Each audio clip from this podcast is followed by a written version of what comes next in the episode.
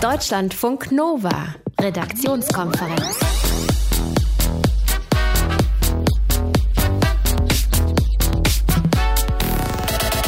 Mega-Hörer mit einer Mega-Diskussion auf Facebook auf unserer Facebook-Seite. Gestern ja der Vorschlag, dass ÖPNV ohne Tickets zu ziehen angeboten werden soll, damit die Luftqualität sich in den Städten etwas verbessert.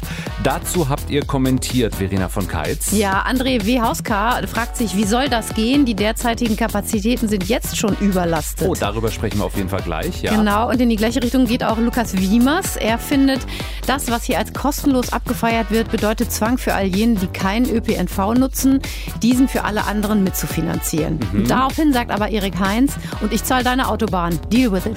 So ist es. Heute wurde bei der Bundespressekonferenz zum Thema ÖPNV ohne Tickets wieder ein wenig zurückgerudert. Und es gibt auch tatsächlich Kritik an dem Konzept, vor allem von den Verkehrsbetrieben selbst. Beides Thema gleich hier bei uns. Und heute sitzt der deutsche Journalist Dennis Yücel seit 365 Tagen in der Türkei im Gefängnis. Untersuchungshaft, bisher ohne Anklage.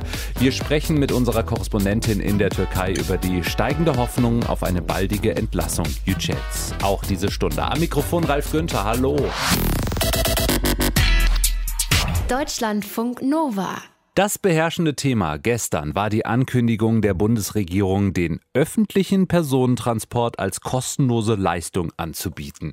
So die Formulierung in einem Brief an den EU-Umweltkommissar. Eine von insgesamt sieben Maßnahmen, die Luftverschmutzung hier bei uns in Deutschland zu reduzieren, um äh, dadurch einer Klage aus Brüssel wegen zu hoher Stickoxidwerte noch aus dem Weg zu gehen. Ne? Irgendwie will man das schaffen und die fünf Teststädte, die standen da eigentlich auch schon sofort fest, nämlich Bonn, Essen, Reutlingen, Thüringen, Herrenberg und Mannheim.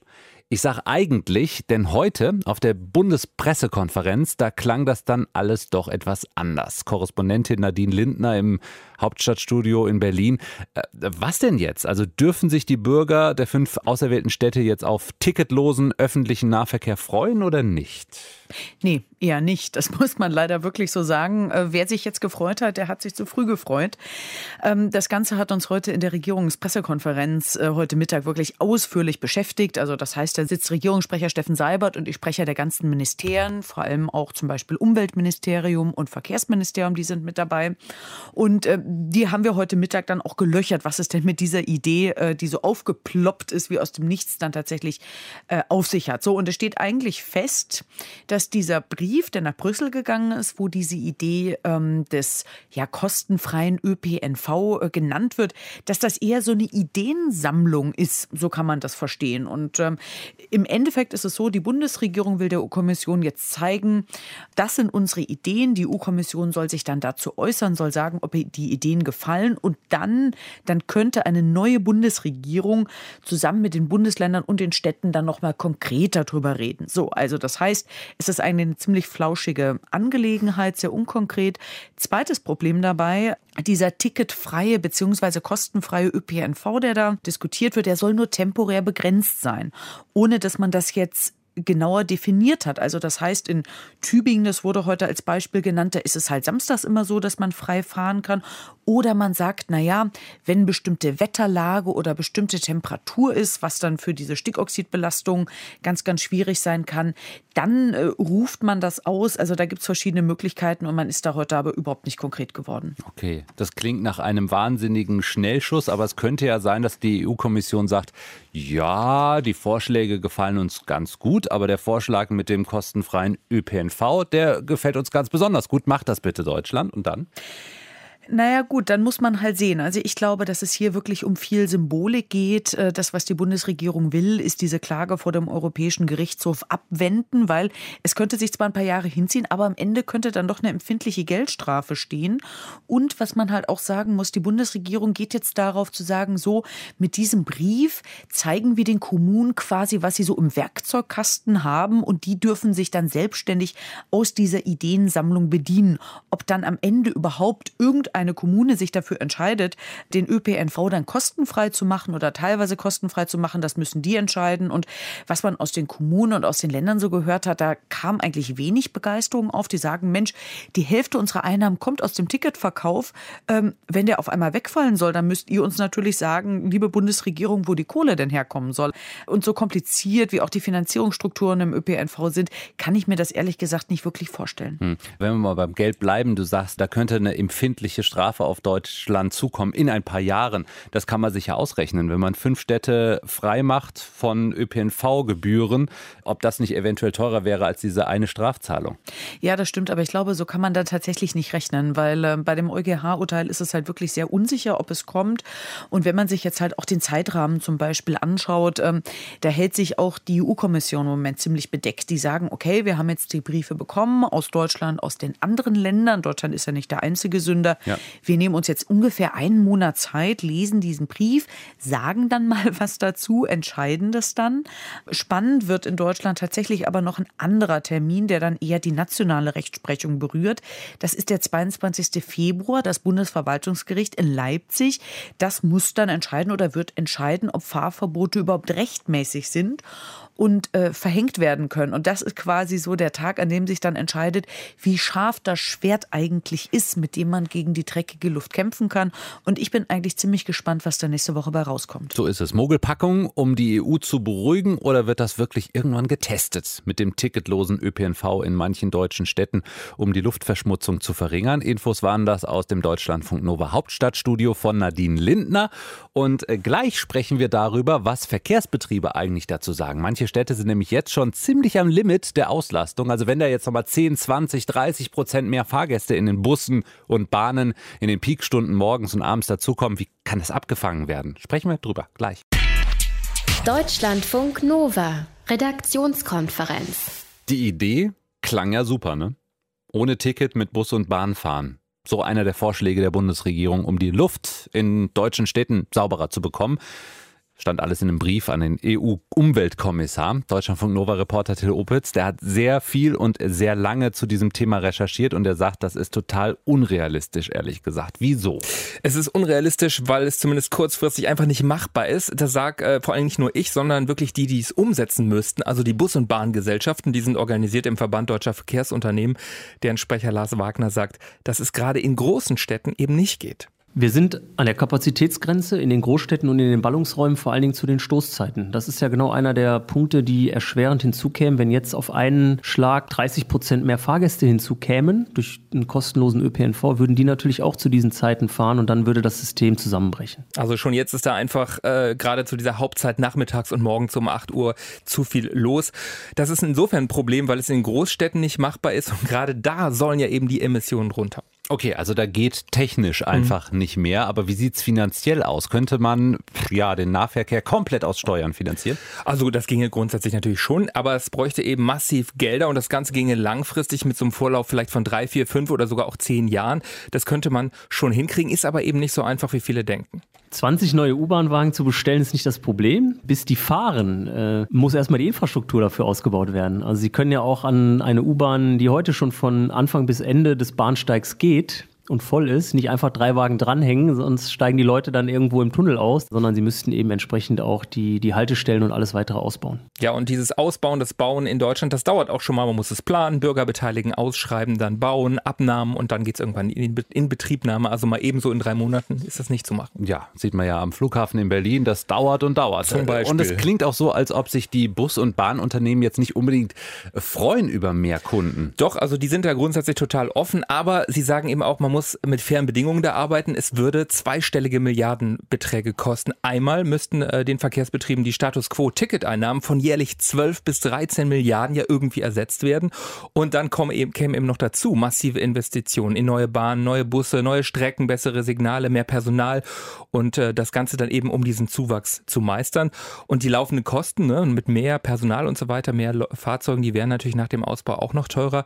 Und äh, die Länder, der Bund und die Städte müssten müssen sich dann auch mal einigen, wer dann konkret das Geld gibt. Und auch höhere Steuern werden wahrscheinlich nötig. Und ob da auch so die Bereitschaft ähm, von den Bürgern da ist, mal schauen. Ja, vor allem, du wohnst auf dem Dorf und darfst dann in der Stadt eine tolle neue U-Bahn mitfinanzieren, von der du vielleicht gar nicht hast. Ja, das käme noch dazu. Wie bekommt man das eben gerecht hin? Es gibt eben Gegenden, da wird es äh, immer auch nur mit Auto gehen, weil es einfach so weit weg ist oder so klein ist. Jetzt gibt es ja Städte, die haben kostenlosen, also ticketlosen Nahverkehr ausprobiert. Das hast du dir auch genauer angeschaut. Wie sind da die Erfahrungen? Ja, die sind leider nicht so gut. Bei diesen Versuchsstätten in äh, Deutschland, da wurde das Ganze meistens wieder eingestellt, weil eben zur Rush Hour zu viele Leute fahren wollten, zu anderen Zeiten dann eher wenig Leute und weil es für die Städte einfach zu teuer wurde, dann hat man gesagt, naja, ein bisschen zahlen sollen die Leute dann doch, also man braucht wieder ein Ticket.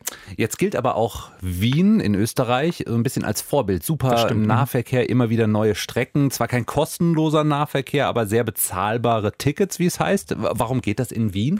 Naja, weil die Stadtplanung in Wien da ziemlich vorausschauend war. Äh, die Wiener haben schon vor Jahrzehnten umgesteuert. Erstmal hat Wien sich von der Stadtspitze weg dazu entschlossen, den öffentlichen Verkehr und den Umweltverbund, also auch Fahrradverkehr, verkehrsplanerisch in den Vordergrund zu stellen. Das ist allerdings auch schon 20 Jahre her. Also auch das war kein Erfolg in Anführungsstrichen, den man von heute auf morgen erzielt hat, sondern das haben die eben damals in weiser Voraussicht erkannt. Und dann gibt es in Wien viele Investitionen durch den Steuerzahler und durch die Stadt, die sogenannte U-Bahn-Steuer, die sie also zum Beispiel auch als Gewerbebetrieb bezahlen müssen oder als Wohnungseigentümer. Ja, und diese spezielle U-Bahn-Steuer, die spült tatsächlich Millionen jedes Jahr in die Kassen der Wiener Verkehrsbetriebe und die bauen damit massiv den Nahverkehr aus. Also Wien könnte sowas wie ein Vorbild sein für Deutschland. Kann man schon sagen, ähm, für so eine extra Abgabe jetzt von Firmen, wie das da in Wien der Fall ist, ähm, da müssten aber in Deutschland erstmal Gesetze geändert werden. Das ist aber grundsätzlich sicher möglich. Aber auch dieses Modell, die Leute zahlen schon fürs Ticket, aber eben nicht so viel.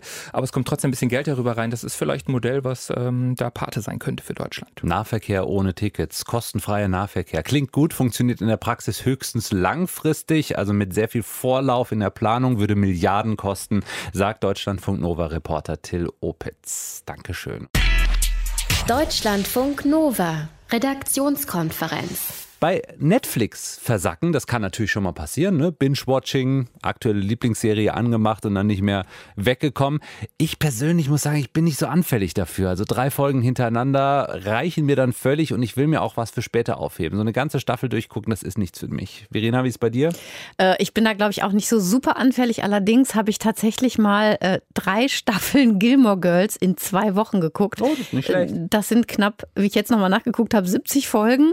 Da hatte mich allerdings allerdings auch ein sehr, sehr hartnäckiger Infekt ans Bett gefesselt und die wusste einfach nicht, was ich sonst noch machen soll. Und ist auch eine gute Serie. Jetzt ist äh, ein Fall bekannt geworden, da hat ein Netflix-Nutzer in einer Woche alle Folgen einer Serie geguckt. Da hat sich dann sogar der Anbieter äh, tatsächlich Sorgen gemacht um ihn. Ne? Genau, das war ein Student, der hat auf der Plattform Reddit geschrieben, dass er, das war schon vor ein paar Jahren, aber er hat es jetzt erst bekannt gemacht, im Sommer eine E-Mail bekam von Netflix, nachdem er in einer Woche alle 188 Folgen Folgen von The Office geguckt hat, mhm. weil die wissen wollten, ob alles mit ihm in Ordnung sei, weil sich sein Nutzerverhalten so stark verändert hätte. Und er schreibt, er hatte damals Semesterferien, hatte nichts zu tun und war tatsächlich in so einer depressiven Phase. Und er sagt auch, er hätte sich halt gefreut, dass sich jemand um seine geistige Gesundheit gesorgt hätte, auch wenn es ein völlig Fremder vom Netflix-Kundendienst war. Und er habe sich danach besser gefühlt. Das klingt wie im Film. Dann haben sie sich wahrscheinlich geschrieben, hin und her geschrieben, haben sich verliebt und geheiratet. Oder? ja, wäre schön, ne? Eine neue Netflix-Serie. Nein, das, äh, das nicht. Er ist sogar nicht mehr Netflix-Abonnent. Das hat er auch als Argument genannt, dass er nicht von Netflix gekauft worden ist, um Werbung für deren soziale Ader zu machen. Das war nämlich zum Teil von einigen Nutzern der Vorwurf. Er sagte aber, dass es ihm viel besser geht heute als damals, auch wenn er weiter an Depressionen leidet äh, und er hätte gelernt, damit zu leben. Hm. Also, also doch eine ganz nette Geschichte. Ja, eigentlich eine ganz nette Geschichte. Allerdings hat sein Post Aufmerksamkeit auf ein anderes Thema gelenkt, wie die Huffington Post berichtet, nämlich wie genau verfolgt Netflix eigentlich, was die Nutzer so tun. Mhm. Wenn die, also wenn die Firma mitkriegt, dass jemand in einer Woche alle Folgen einer Serie guckt, ähm, naja, dann wirft das natürlich ein Licht darauf, was sie sozusagen alles nachverfolgen, was du tust als Nutzer. Und deswegen hat Netflix jetzt in den USA folgendes Statement veröffentlicht, um dagegen vorzugehen, gegen diese Vorwürfe. Netflix kontaktiert seine Mitglieder nicht, um zu überprüfen, ob es ihnen aufgrund ihrer Sehgewohnheiten noch gut geht. Gelegentlich senden wir E-Mails an unsere Mitglieder, um Empfehlungen für Serien und Filme zu teilen. Okay, also Binge-Watching, ganz viele Folgen gucken mit Folgen für uns. Nämlich, dass wir eine Mail bekommen, zum Beispiel von Netflix. Deutschlandfunk Nova, Redaktionskonferenz. Seit genau einem Jahr sitzt der deutsch-türkische Journalist Dennis Yücel in der Türkei im Gefängnis. Jetzt macht die türkische Regierung Hoffnung, dass sich das ändern könnte, dass er vielleicht irgendwann freikommt bald. Die Tagesthemenmoderatorin Pina Atalay hat Ministerpräsident Yildirim der Türkei interviewt. Seit genau einem Jahr ist Dennis Yücel im Gefängnis. Wann kommt er frei? Onun kararını ben vermiyorum. Das entscheide nicht ich. Die Gerichte entscheiden das. Ich hoffe, dass er in kurzer Zeit freigelassen wird. Ich bin der Meinung, dass es in kurzer Zeit eine Entwicklung geben wird. Korrespondentin Karin Sens verfolgt den Fall in Istanbul. Karin, der türkische Präsident Erdogan, der hat ja mal gesagt, dass Yücel nicht freikommen werde, solange er Präsident ist. Wie hoffnungsvoll stimmt dich da die Aussage von Yildirim? Also ich muss zugeben, ich bin einerseits ein bisschen hoffnungsvoll, weil so ein Satz natürlich äh, einen Tag vor dem Jahrestag oder zum Jahrestag, seitdem er in Haft ist, natürlich nicht ganz zufällig fällt. Auf der anderen Seite habe ich jetzt in Sachen Dennis Yücel schon einiges erlebt und vor allem der türkische Außenminister Mevlüt Cavusoglu hat ja auch schon im Januar mal gesagt, na ja, also es gibt ja das Verfassungsgericht hier in der Türkei und das hat auch durchaus schon mal Urteile gefällt, wonach Politiker und auch Journalisten freigekommen sind und das ähm, Urteil da ganz unabhängig. Also da waren damals auch schon alle sehr hoffnungsvoll, aber genau dieses Verfassungsgericht hat dann zwar andere türkische Journalisten, ähm, also hat entschieden, dass die freikommen sollen und äh, dann hat die Regierung aber gesagt, nee, nee, das hat da seine Kompetenzen überschritten und die beiden sind immer noch in Haft. Also ich bin vorsichtig. Ob Yücel freikommt oder nicht, das war von Anfang an auch ein Politikum. Dass es jetzt etwas besser aussieht momentan, ist das ein Erfolg der, ich sag mal, zurückhaltenden Diplomatie, also weniger Druck ausüben auf die Türkei? Na, dafür müssten wir wissen, was so im Hintergrund passiert. Und wir hören immer wieder, dass die Gespräche nie ganz abgerissen sind. Und genauso mutmaßt man oder versucht man auch immer rauszufinden, bringt jetzt mehr Öffentlichkeit was oder weniger Öffentlichkeit.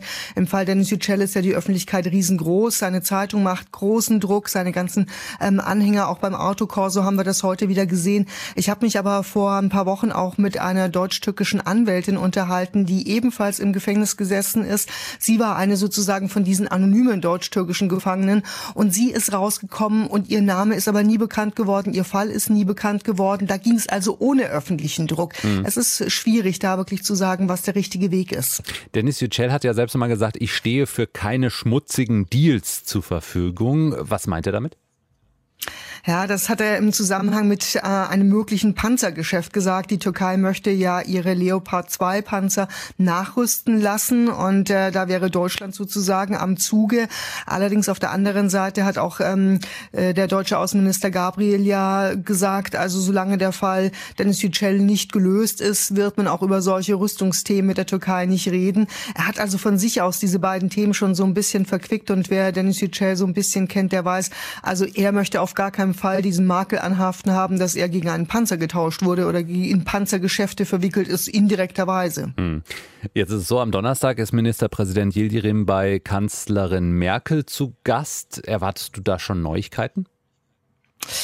Also ich kann mir schwer vorstellen, dass die beiden vor die Presse treten werden und äh, sagen, wir haben beschlossen, Dennis Yücel kommt frei, denn das würde sozusagen die komplette Sprachregelung von beiden Seiten äh, konterkarieren. Deutschland äh, sagt, es gibt keine Deals und die Türkei sagt, sie sind völlig, ähm, die Gerichte in der Türkei sind völlig unabhängig. Ich könnte mir aber schon vorstellen, dass was besprochen wird, wo wir dann vielleicht die Folgen sehen werden, dass Dennis Yücel demnächst eine Anklageschrift bekommt, dass er vor Gericht kommt und das wären dann die nächsten Schritte. Also sowas in der Art könnte ich mir vorstellen, aber direkt ein Statement morgen, Dennis Yücel kommt frei, halte ich für unwahrscheinlich. Deutschlandfunk Nova-Korrespondentin Karin Sens in Istanbul über die Hoffnung, dass der deutsch-türkische Journalist Dennis Yücel freikommen könnte.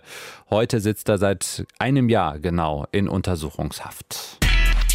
Deutschlandfunk Nova, Redaktionskonferenz. Schauspielerin Lina Dunhams Dankesrede bei der amerikanischen Endometriose Stiftung vor zwei Jahren. Da dankt sie ihrem Gebärmuttergewebe. I guess I'd like to start by thanking my uterine tissue for growing in places where it shouldn't. Und sie dankt den Eierstöcken. I'd like to thank my ovaries. You know I love you ovaries, even though you've acted like pretty bitchy and weird for the last 15 years. Und der Blase. And most of all, I'd really like to thank my bladder and my ja. urethral sphincter Harnröhre. for really like holding up through some rough times. Um, this year. So I'm feeling really good. My team's just been amazing and I've got to give all my love to my team. Ja, danke, dass die beiden die harten Zeiten durchgestanden haben. Verena von Keitz aus unserem Team, warum bedankt sich Lina Dunham bei all diesen Organen? Lina Dunham bedankt sich bei denen, äh, weil sie seit 15 äh, Jahren an Endometriose leidet. Das heißt, sie hat starke Schmerzen durch diese Krankheit, die dazu äh, davon ausgelöst wird, dass sich Gebärmutterschleimhaut woanders ansiedelt und wächst und Schmerzen verursacht. Wir sprechen gleich drüber, weil da gibt es nämlich ein Update von Lina Dunham. Arnim.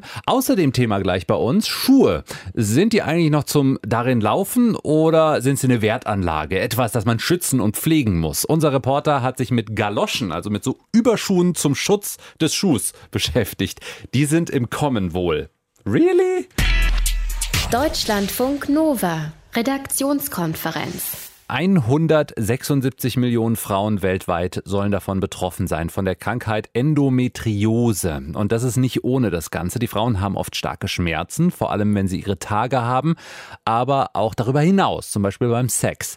Und äh, dass in letzter Zeit öfter davon die Rede ist, von dieser Krankheit, das hat auch mit Lina Dunham zu tun. Die US-Schauspielerin und Regisseurin hat nämlich selbst Endometriose und redet darüber in der Öffentlichkeit, um das Problem um diese Schmerzen, um die Krankheit bekannter zu machen. Und jetzt hat sie gesagt, dass sie sich zu einem drastischen Schritt entschieden hat, Verena von Keitz. Was hat sie gemacht? Sie hat sich äh, vor kurzem ihre Gebärmutter entfernen lassen, mhm. um nach 15 Jahren mit den Schmerzen durch Endometriose endlich äh, Schluss zu machen. Darüber redet sie ausführlich in der März-Ausgabe der Vogue und sie sagt, sie habe sich nach langem Ringen zu diesem äh, drastischen Schritt entschlossen, weil einfach alles andere nicht gewirkt hat, was sie schon alles ausprobiert hat. Und allein im Jahr davor hatte sie wohl schon drei Operationen und auch sonst hat sie alles an Therapien durchprobiert, was es so gibt. Hormontherapie, Yoga, Beckenboden, Beckenbodenbehandlung. Hat aber, wie gesagt, alles nichts genutzt. Die Schmerzen kamen einfach immer wieder und deshalb dieser Schritt. So, müssen wir aber trotzdem gerade nochmal erklären, was ist das Problem bei dieser Endometriose? Bei der Endometriose hast du gutartige Wucherungen von Gebärmutterschleimhaut außerhalb der Gebärmutter. Also da wachsen so versprengte Stückchen dieses Gewebes, zum Beispiel am Bauch rum oder im Bauch rum oder außen an der Gebärmutter. An den Eileitern können sie auftreten, an den Eierstöcken, an der Blase, im Darm, also überall da, wo sie nicht hingehören. Und diese Schleimhautstückchen, die verhalten sich einfach genauso wie die Schleimhaut in der Gebärmutter, nämlich unter dem Einfluss der weiblichen Geschlechtshormone bauen sie sich jeden Monat auf und dann wieder ab. Und äh, weil sie nicht abbluten können und ausgeschieden werden können, was ja normalerweise der Fall ist, machen sie einfach diese Probleme. Also mit starken Schmerzen, inneren Blutungen oder auch Entzündungen und Zysten. Ist das immer so schlimm wie bei Lina Dunham? Nein, sie scheint wirklich eine sehr krasse Form zu haben. Das hat sich anscheinend auch nochmal während ihrer Gebärmutterentfernungsoperation gezeigt, dass nämlich die Endometriose in ihrem Körper wirklich viele Verwachsungen und Blutungen verursacht hat. Das beschreibt sie selbst sehr detailliert. Also das quatsche ich jetzt nicht hier irgendwie aus. Mhm. Äh, das ist zum Glück nicht immer so. Es gibt auch mildere Verläufe. Da lassen sich die Endometriose-Symptome auch mit Hormontabletten zum Beispiel behandeln. So, Lina hat sich jetzt äh, für diese Gebärmutterentfernung entschieden. Ist sie dann damit geheilt? Hat diese Probleme, die Schmerzen nicht mehr in Zukunft? Nein, es gibt leider für die Endometriose keine Heilung. Die Medizin weiß auch immer noch nicht so genau, wo diese Krankheit herkommt, wie die entsteht. Natürlich wollen wir das alle für Lena hoffen dass irgendwie mit dem Eingriff ein Großteil ihrer Probleme dann äh, Vergangenheit ist. Allerdings zeigen Studien auch, also das Risiko, dass die Endometriose nach einer Gebärmutterentfernung weiter Probleme macht, die ist dann höher, wenn du deine Eierstöcke behältst. Also wenn die rausgenommen würden bei einer OP, dann ist das Risiko, dass es wiederkommt, ein bisschen kleiner. Und Lena hat aber ihre Eierstöcke behalten. Okay, warum das? Will noch Kinder haben? Ja, klingt für uns ein bisschen verrückt. Ne? Sie mhm. wünscht sich noch Mutter zu werden und hofft, dass sich herausstellt, dass ihre Eierstöcke noch noch gesunde Eier enthalten. Sie lebt ja in den USA und da ist es eben legal, wenn eine andere Frau Linas befruchtete Eizelle austragen würde. Insofern ist dieser Wunsch nicht völlig absurd, ohne Gebärmutter. Mhm. Unabhängig jetzt von der Frage, ob eine Frau noch Kinder haben will oder nicht, wenn du die Eierstöcke entfernst, dann versetzt das eine Frau ja in eine künstliche Menopause. Das kann auch gesundheitliche Probleme mit sich bringen und viele Frauen, die wegen Endometriose ihre Gebärmutter entfernen lassen, die sind einfach noch sehr jung, also zwischen 20 und 30. Und deshalb sagen Frauenärzte auch, dass diese dieser Schritt eben sehr genau abgewogen werden muss. Die Schauspielerin und Regisseurin Lina Dunham hat sich vor kurzem wegen ihrer Endometriose die Gebärmutter entfernen lassen und spricht ganz offen darüber, was ganz gut ist, denn noch immer ist die Krankheit nicht sehr bekannt, obwohl sie für viele Frauen sehr belastend ist weltweit. Wir haben darüber gesprochen hier in Deutschlandfunk Nova. Verena von Keitz hatte alle Infos. Dankeschön. Deutschlandfunk Nova Redaktionskonferenz. Was soll ein Schuh? Den Fuß schützen vor Dreck und vor Steinchen und vor Kälte und Hitze. Und er soll natürlich auch gut aussehen und er soll zu dir passen. Hier ist Deutschlandfunk Nova. Und jetzt kommt plötzlich diese Galosche. Die gab's schon mal, ne? Ein Schuh, der den Schuh selbst schützen soll. Eine Galosche. Aber in Zeiten von Asphalt, Kanalisation und Parkhäusern sind Galoschen eigentlich nicht mehr so nötig, weil wir ja einfach nicht mehr mit den Schuhen so oft in was reintreten, was wir nicht wollen. Aber Moment mal. Etwas, das du tragen kannst, aber nicht tragen musst, das könnte Mode sein. Und so gesehen bei Models auf dem Pariser Laufsteg mit Sneakern und drumherum sandalenartige Galoschen von der chinesischen Firma Sankuans. Ist anscheinend echt der Hit. Unser Reporter Stefan Beuting wollte wissen, ob das nur ein modischer Ausrutscher ist oder ob die Galosche vielleicht nur die Hülle über der Spitze des Eisbergs ist. Oh, ja. Mhm. Ich glaube, ich habe sowas irgendwie schon mal im Internet gesehen, so sowas ähnliches. Ja, das haben mittlerweile viele. Man könnte denken, es wären Buffalo-artige Umschnallschuhe. Eine Art Garage für deinen Sneaker mit Klett obendrauf. Einige wenige fragen, wo kann ich das kriegen? Andere? Also ehrlich, da, das ist mir schon ein bisschen zu wüst, zu plump. Also. Dieser Merch aus Buffalo und Birkenstock, der kommt im August heraus. Kostenpunkt 330 US-Dollar. Nee, schön finde ich das nicht. Manche twittern auch, das sei lächerlich oder halten das Ganze für einen Flop. Aber ob das wirklich ein Flop wird, das ist noch nicht ausgemacht. Ja, das ist eine Galosche. Leonhard Bode vom Maßschneider Kurve in Köln. Einer der wenigen Läden hier, in denen es überhaupt Galoschen gibt. Es gibt viele Leute, die fragen danach, trägt man das ganz normal so als Schuh, wenn die das so in einem Regal sehen? Ganz links oben steht eine Galosche. Ein schlichter, glatter, gummigegossener Überschuh. Darunter braune und schwarze Herrenschuhe. Einige davon aus Pferdeleder. Einer, der mir ganz gut gefällt, kostet 845 Euro. Da lohnt sich die Galosche dann vielleicht schon. Die zieht man einfach über den Schuh, um den Schuh zu schützen, vor allem natürlich vor wetterlichen Einflüssen, wie zum Beispiel jetzt gerade in dieser Jahreszeit. Auch wenn ich kein Pferdeleder am Fuß habe, mache ich mal den Test. Also, zack, rüber über die Sneaker und raus auf die Straße. Einfach mal fragen, wie das Galoschenprinzip so ankommt. Guck mal, was ich hier am Fuß habe. Mhm. Ja, sieht auch schick aus. Sieht wasserabweisend aus. Finde ich jetzt nicht verkehrt. Zumindest kommen meine schlichten Galoschen für 70 Euro allemal besser weg als die aus dem Netz für 330 US-Dollar.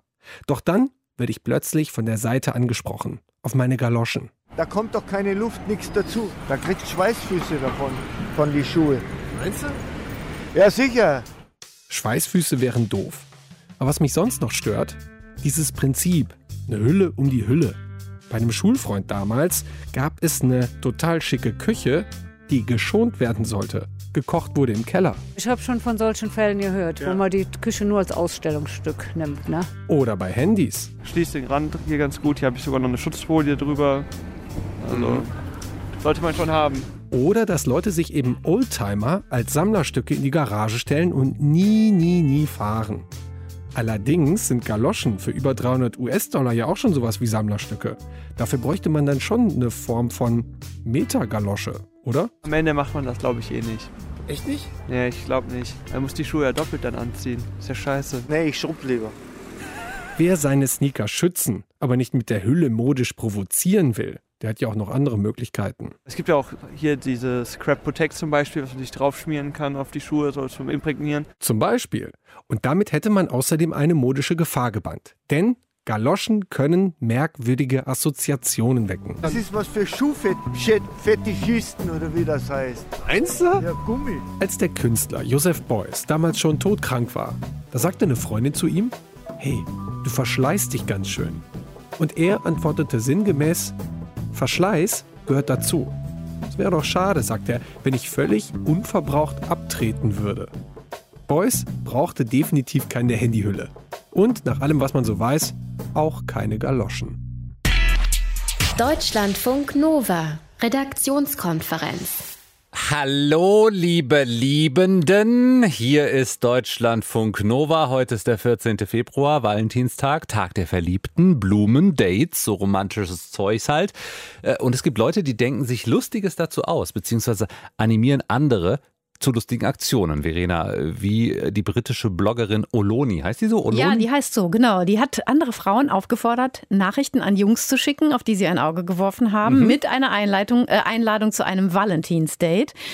Und dann sollten sie die Antworten der Jungs als Screenshot an sie twittern. Und sie hat es dann veröffentlicht und da kam wirklich viel Schönes bei rum. Zum Beispiel. Also viele nette Reaktionen ne, auf die Frage, möchtest du mit mir den Valentinstag verbringen? Äh, schreibt einer, oh mein Gott, ich bin sprachlos. Ich würde den Rest meines Lebens mit dir verbringen.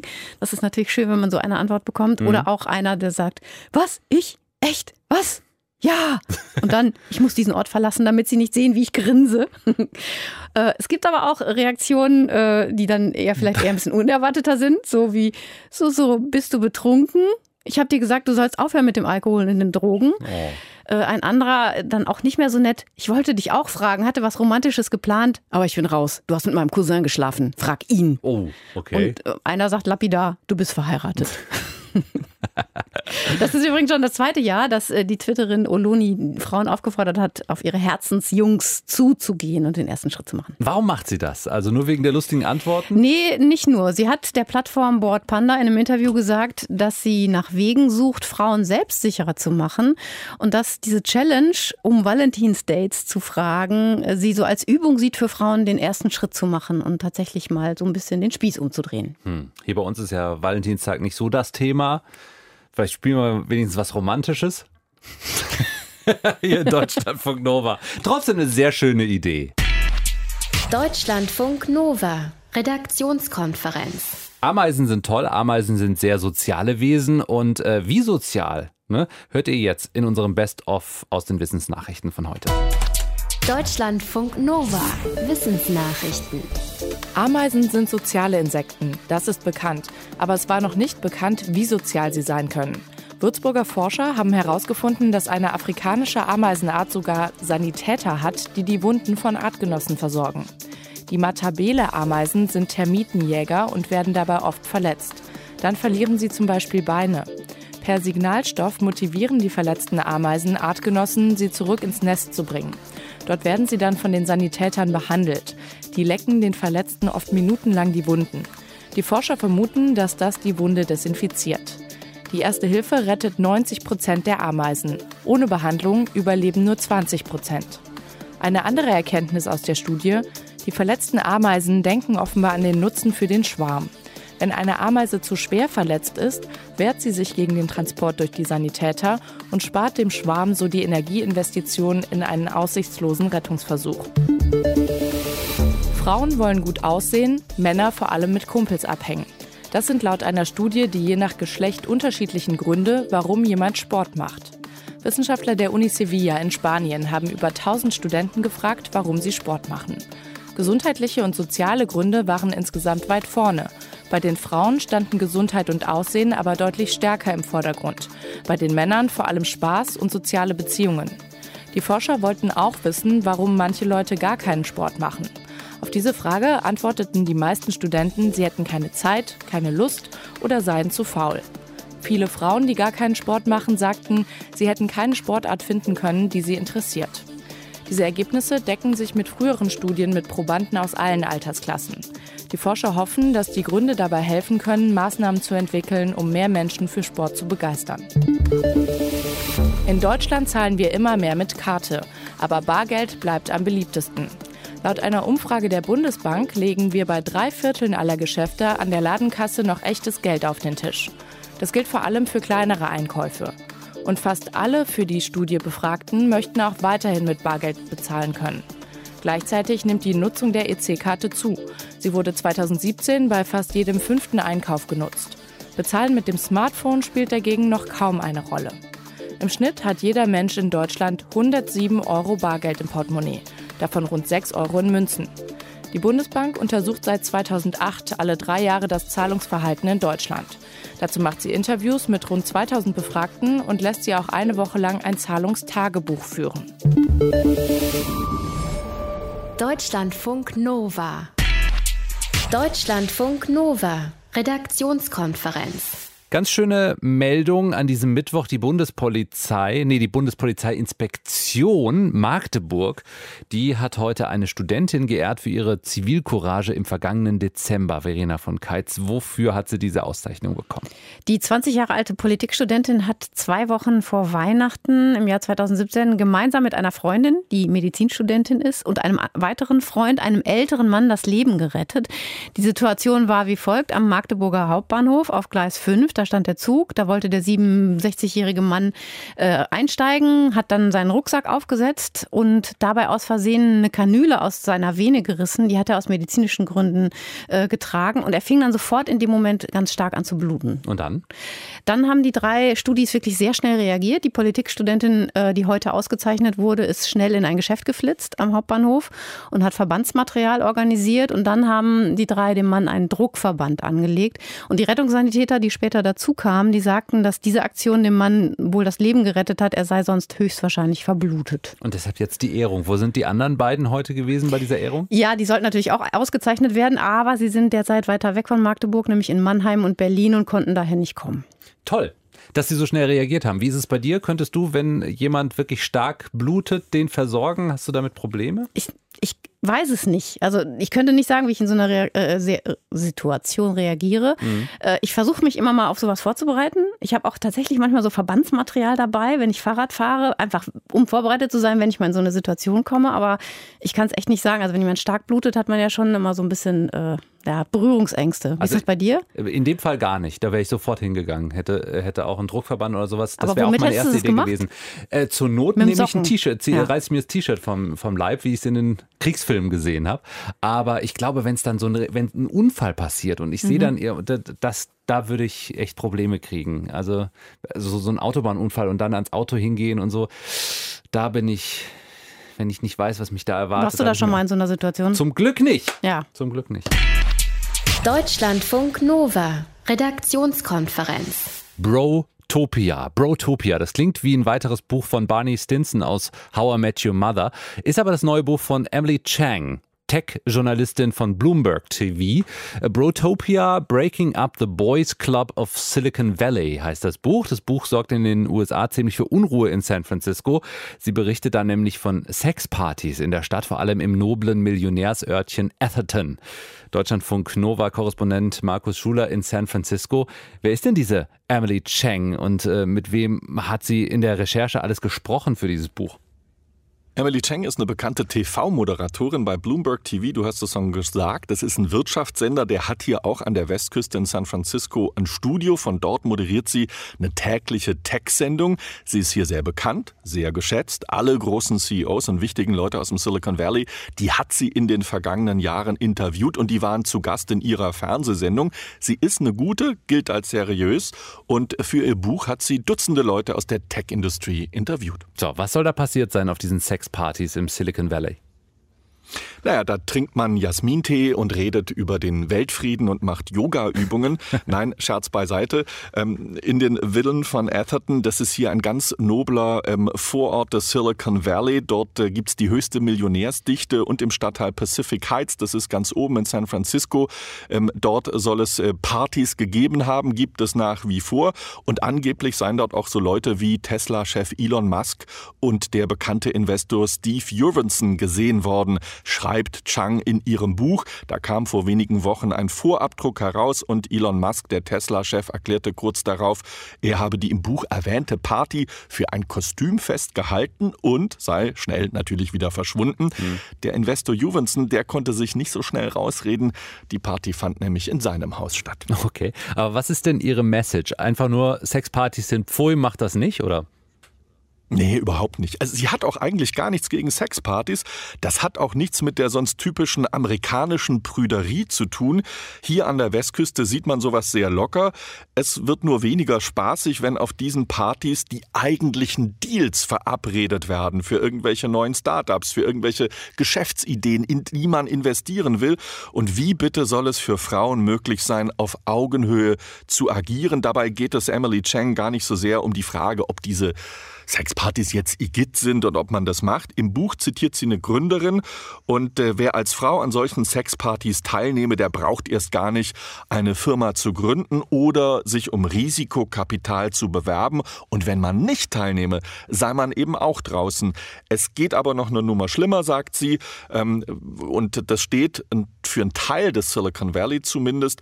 Ein Beispiel nennt sie, das ist der Fahrdienstleister Uber und dazu Emily Chung. In some companies, Bad behavior is just the norm. So I, I spoke to many engineers. In einigen Unternehmen ist schlechtes Verhalten völlig normal. Einige Programmierer bei Uber haben mir erzählt, dass sie während der Arbeit in Strip- und Bondage-Clubs eingeladen wurden. Bereits nachmittags um drei floss im Büro Alkohol. Wichtig war nur, dass die Arbeit erledigt wurde. 3 a.m., that was okay as long as they got their work done. Bei Uber hat sich mittlerweile was geändert. Vor einem halben Jahr hat man seinen Gründer Kalanick gefeuert. Jetzt versucht sein Nachfolger, das Unternehmen wieder auf eine vernünftige Bahn zu bringen. Aber das ist so eine Beschreibung, die für einen Teil jedenfalls dieses Silicon Valley steht. Und dies, diesen Teil, den prangert Emily Chang in ihrem Buch an. Hm, aber mal abgesehen davon, dass äh, vielleicht etwas mehr Frauen im Tech-Bereich längst überfällig wären, äh, was erhofft Chang sich denn tatsächlich von einem wirklich höheren Frauenanteil?